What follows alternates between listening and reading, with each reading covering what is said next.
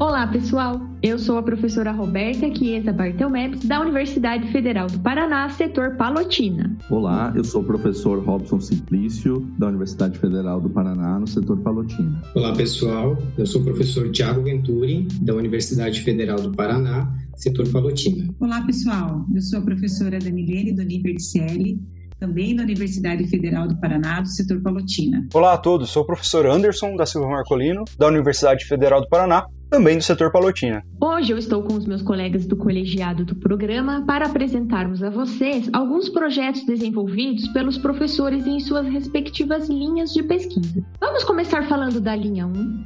Qual é a ênfase da linha 1, professor Robson? Então, a ênfase dessa linha de pesquisa, ela está centrada nas pesquisas na área da filosofia, história e sociologia das ciências.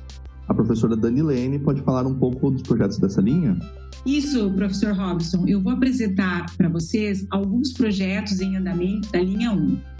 Temos o projeto Ensino de Astronomia Básica para o Ensino Fundamental. Nesse projeto, o foco é a pesquisa em educação em astronomia. Pesquisa-se os fundamentos epistemológicos, didáticos e metodológicos que envolvem a educação em astronomia, bem como os aspectos históricos da astronomia e do ensino de ciências na escola. Destacamos também o projeto Fundamentos da Hermenêutica Filosófica na Educação em Ciências, possibilidades formativas para o educador em Química. O objetivo desse projeto é elaborar possibilidades de articulação de algumas vertentes filosóficas à educação em ciências. Nesse caso, falamos das contribuições da hermenêutica e da fenomenologia alemãs, que orientam a partir da linguagem, da história, da ética e da escrita a lidar com os desafios educacionais de professores e professoras ao ensinar ciências. Na área da matemática, temos o projeto Cálculo Mental em Fontes Documentais, de 1971 a 2010. Esse projeto traz contribuições para a história da educação matemática, buscando vestígios do ensino do cálculo mental ao longo dos anos, as mudanças e permanências em relação ao cálculo mental historicamente procurando entender como o mesmo era trabalhado e como é abordado na escola atualmente. Entender como os alunos constroem estratégias de cálculo mental, qual a finalidade do ensino do mesmo atualmente. Compreender essas mudanças e transformações ao longo da história nos permite adotar estratégias de ensino na atualidade que nos auxiliem a despertar o gosto pela matemática e ainda desenvolver ferramentas que possam auxiliar no ensino e aprendizagem dessa disciplina. Então, são vários projetos com foco na história e na filosofia da ciência e da matemática. Vamos agora falar um pouquinho da linha 2, professor Robson? Vamos lá, a linha 2 tem como foco as metodologias de ensino. Professor Tiago, pode nos contar um pouco sobre os projetos de sua linha? Então, a linha 2 trata das abordagens metodológicas na educação em ciência e na educação matemática. São inúmeros os projetos de pesquisa que temos nesta linha. Nesta linha. Falaremos detalhadamente sobre cada um deles em um próximo podcast, mas antecipo que temos projetos na área de pesquisa em educação ambiental, em estratégias para educação matemática, em possibilidades para educação formal e não formal, abordagens teóricas e metodológicas para o ensino de ciências exatas e temos ainda projetos de pesquisa na área de ensino de física, avaliação e aprendizagem, ensino de ciências e educação e saúde e as contribuições da alfabetização científica e de abordagens interdisciplinares para o ensino de ciências e biologia. Bacana, professor Tiago. Então, nós já temos uma variedade de projetos de pesquisas voltados para entender um pouco melhor as metodologias em sala de aula. Beleza. Professor Robson, e a linha 3? Então, a linha 3 ela tem como foco as tecnologias educacionais e o professor Anderson pode contar um pouco para a gente sobre os projetos nesta área.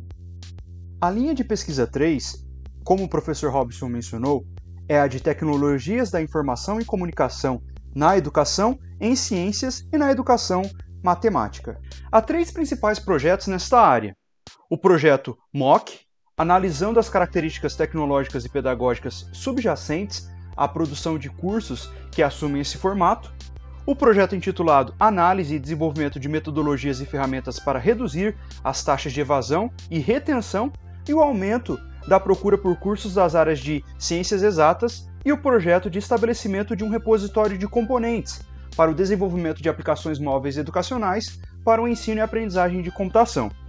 O projeto sobre MOOC, sigla para Cursos Online Abertos e Massivos, busca analisar cursos ofertados nestes moldes, onde não há pré-requisitos e certificados, sendo gratuitos, o que resulta em alta evasão, visto que os estudantes muitas vezes buscam conhecimentos em tópicos específicos. Logo, faz-se necessário investigações quanto à oferta de cursos nesses moldes e como esses contribuem educacionalmente.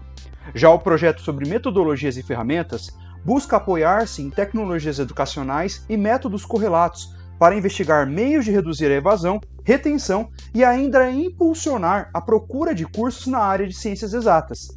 Finalmente, o projeto de desenvolvimento de componentes para aplicações móveis, apesar de ser aplicado atualmente no ensino de computação, favorece a exploração do uso de dispositivos móveis como uma tecnologia mais acessível para promover a educação em ciências e educação matemática.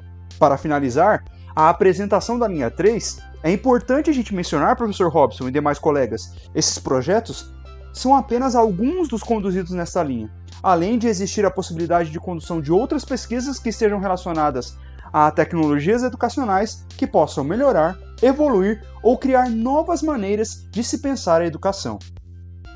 Muito bem, pessoal. Hoje nós conhecemos alguns projetos desenvolvidos pelos docentes do programa dentro de suas linhas de pesquisa. Não esqueçam que estamos com o edital de seleção aberto. Ele está disponível no site do programa, que pode ser acessado a partir do site do setor Palotina ou da PRPPG www.prppg.ufpr.br barra site barra ppgecemt. É isso aí, pessoal. Fiquem atentas e atentos para os próximos episódios de nosso podcast. Quer mais informações? Visite nossa página nas redes sociais procurando pela sigla do programa, PPGcente, ou nos mande um e-mail para ppgecemte@ufpr.br. Até mais, pessoal!